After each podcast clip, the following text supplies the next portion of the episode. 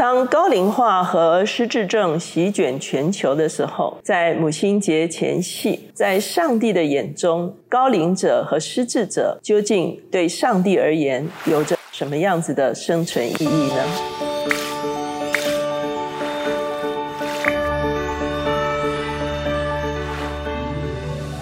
大家好，我是乔美伦老师。每周一次在乔氏书房和大家见面。今天我们的单元是快闪新书。今天我们这本书的主题叫做恩典依旧。在乔氏书房，我们也曾经介绍过一本书，叫做《咖啡香中遇见爱》，是林口狮子中心的主任许文俊医师。他所写作的一本关于台湾对失智者照护的一本书籍。那我们今天这本《恩典依旧》呢，同样是由睿智出版的，也是徐文俊医师他所编审的。这本书有两位作者，一位是多罗西林西康，在美国维吉尼亚一个神学院任教的一位教授，哈。他的专攻是老年成人灵性事工，有照顾失智症者的很多的经验。那另外一位作者叫珍妮斯·希克斯，他自己是一位化学博士，他也到这个维吉尼亚的神学院进修了。而他自己的母亲失智超过了二十年。那这本书呢，它其实是从医学也从神学的角度来探讨，无论是高龄者，无论是失智者，他们。在上帝的眼中，仍然是宝贵的恩典，仍然在他们的身上照常显大。在这本书一开始，他们其实介绍了一位澳洲的失智症患者克里斯汀布莱登。他其实是一个非常活跃的专题演讲的讲者，他也是三个孩子的单亲妈妈。他在四十六岁的时候被诊断出阿兹海默症。从一九九五年开始，其实他现在已经七十三岁了。在这二十七年，他仍然出书，到处开研讨会，甚至他还再婚。那如果我们在网上找到他的话，就会发现他非常的活跃，而且他非常喜欢穿红色的衣服，可以说是资深的失智症者，可是却仍然活跃活动的一个代表。作者去参加他的研讨会，哈，他是其中的一个讲者，哈。可是呢，在中间休息的时候，他出去，哈，后来就找不到回来的路，哈。找回来的时候，他其实也很高兴哈，说啊，他就是呃走丢了哈，他其实就是跟他的失智症并存哈。那这本书呢，其实他花了很多的篇幅来谈到针对阿兹海默症的一些脑部的一个情况来做介绍。其实呢，人类的脑比其他生物的脑大非非常多，是由我们的脑细胞组成，制造出电化学的讯号的一个系统。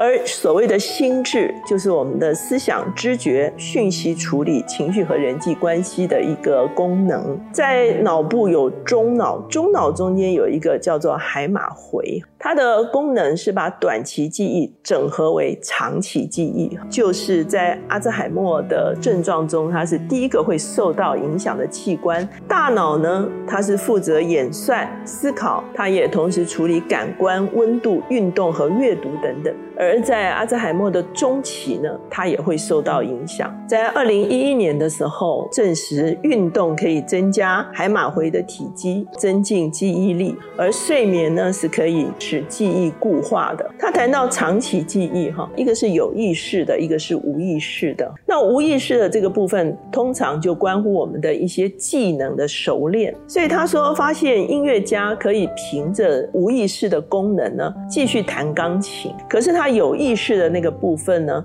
退化的时候，使他没有办法去分辨熟悉的旋律。他说，在养护中心有一位老人哈，他每个周六的晚上哈都会开演奏哈，那所有的老人都会聚集来啊享受他的这一场演奏会，大家都非常高兴哈，他也弹得很高兴。为什么？因为他的这个无意识的技能仍然保留在他的里面哈。那音乐呢，可以促进脑分泌脑内啡，而引起愉悦感哈，所以参与这个音乐会的老人呢都非常快乐。这个弹奏的老人呢。也非常的享受。他们也发现在一个教会的敬拜团中间有六位失智症，可是呢，这六位失智症他们却可以把歌词全部唱出来。他们在唱的时候是非常非常的开心啊，非常的欢悦。他们在研究脑部的时候，他们就会发现，当人们在进行所谓灵性经验，也许是敬拜，也许是祷告，在跟神交谈或者是交流的时候，脑中的某些细胞的活动会增加，就会导致他的注意力会更集中哈，而且他的情绪哈会受这个灵性活动的影响。所以他们认为，音乐、灵性、自我和幽默感可能失智症会侵袭某些人，可是这几个方面呢是不会消失的。特别记载说，有一个女儿哈，母亲呢失智多年，其实已经没有办法说出清楚的句子，可是有一天，这个母亲忽然说。我知道他认识我，而他的女儿立刻知道他母亲所说的这个“他”是指的上帝。哈，接着呢，他就介绍这个失智症这个脑部的。啊，问题到底是发生了什么样子的事情？六十五岁以上，其实非常多的老年人呢，会有轻度认知障碍，这种记忆不好跟失智症其实是不一样的。他说，其实阿兹海默是一个退化性的疾病，他的脑神经元永久受到损伤，造成记忆。判断、语言、复杂的运动技能和其他的智能功能渐渐的丧失。健康的脑有一个机制，它可以清除使用后累积的代谢物和毒素，特别是透过睡眠哈。在这一个阿兹海默症的这个情况中间，他脑内的类淀粉蛋白会渐渐聚集成为灰色的斑块，这些东西就会导致脑部萎缩。目前呢，阿兹海默症会分成三期哈，初期的时候能够维持正常的功能，可以家庭的聚会，可以外出用餐，他有个人的嗜好，甚至开朗外向。中期的时候呢，他会回到过去，对现在的这个认知啊渐渐消失。那甚至女儿会被母亲认作是高中的好友。那渐渐的语言会有困难，丧失身体的协调的能力。可是呢，他们对旧照片来追忆过去，仍然是兴趣非常高昂的。到了晚期的时候呢，已经没有办法沟通，没有办法好好照顾自己，身体停止发挥很多的功能。渐渐呢，他们就会进到需要临终关怀的情况哈。即便到了这个时期，他们仍然可以感受到爱与灵性。所以他们认为，运动、饮食、睡眠、情绪和学习，如果有这样健康的生活的话，是可以减少三分之一的阿兹海默症。除了医学这个部分，这本书的特别之处就是它也用神。神学来探讨。那这本书的作者呢？他大量引用近代神学家大卫凯尔西著名的一个著作，叫做《异乎寻常的存在》，来讨论人观。柏拉图认为，理性是马车的车夫，而他所驾驭的是两匹有翅膀的马，一个是欲望，一个是热情。而西方的哲学家笛卡尔主张“我思故我在”，也是高举理性哈，认为人在理性下面才有存在的价值。一旦失去了理性的时候，就失去了一定的价值。那凯尔西这位神学家他就强调，他说人的存在在乎他与上帝的关系。他特别引用非常著名的神学家卡尔巴特哈，上帝寻找我们更胜于我们寻找上帝。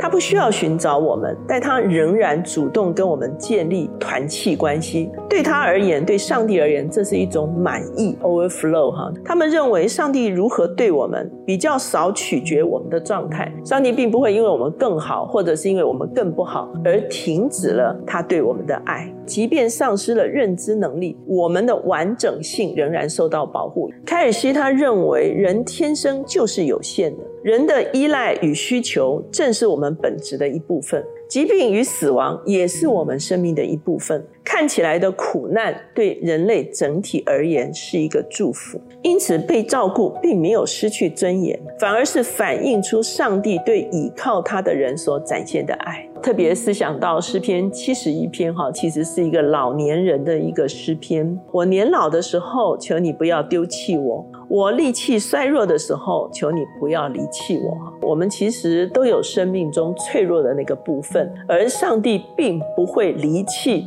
我们存在在脆弱的状态中间。现在呢，我们大概把老年呢分成三个阶段：六十五到七十四被称为初老。七十四到八十四被称为是中老，八十五岁被称为是高老。很多的高龄者往往展现出非常有活力的生命，但是很多的研究已经指出，到了高老的时候呢，虚弱是成为许多老人。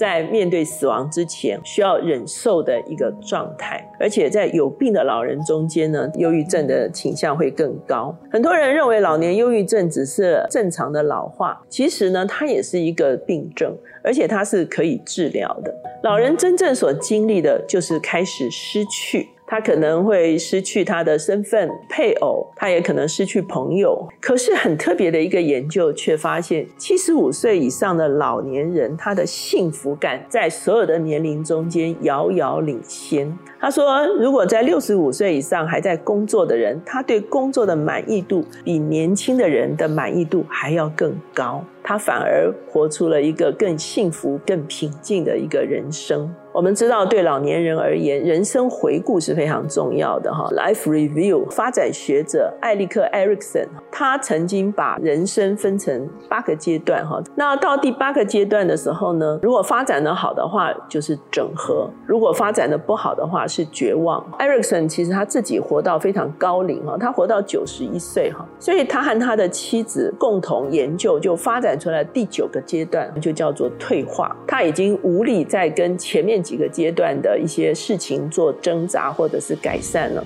可是另外有一位学者叫做劳斯通斯坦，他却借由艾瑞克森的八个阶段发展出来超越老化，是一个人能够由注重物质生活转变为学习认识人与宇宙的关系。生死及自我的意涵，他会开始不自我中心，谨慎的选择社交，不再扮演特定的角色。他可以承认自己无法明了一切，对人生有一个不一样的一个看法。最后，他就谈到说，教会要怎么面对失智症者哈，高龄者。他说，教会往往会有几个迷思哈，就是失智症者他就不太能够胜任重要的职务了哈。可是呢，这些人仍然需要归属，需要倾听。我们在开始的时候也有介绍这个《咖啡香中遇见爱》这本书哈，徐文俊医师就特别讲到说，现在呢有这个所谓甘泉咖啡坊，提供老年人非常多这样子的活动哈。他在最后的时候，他讲到说，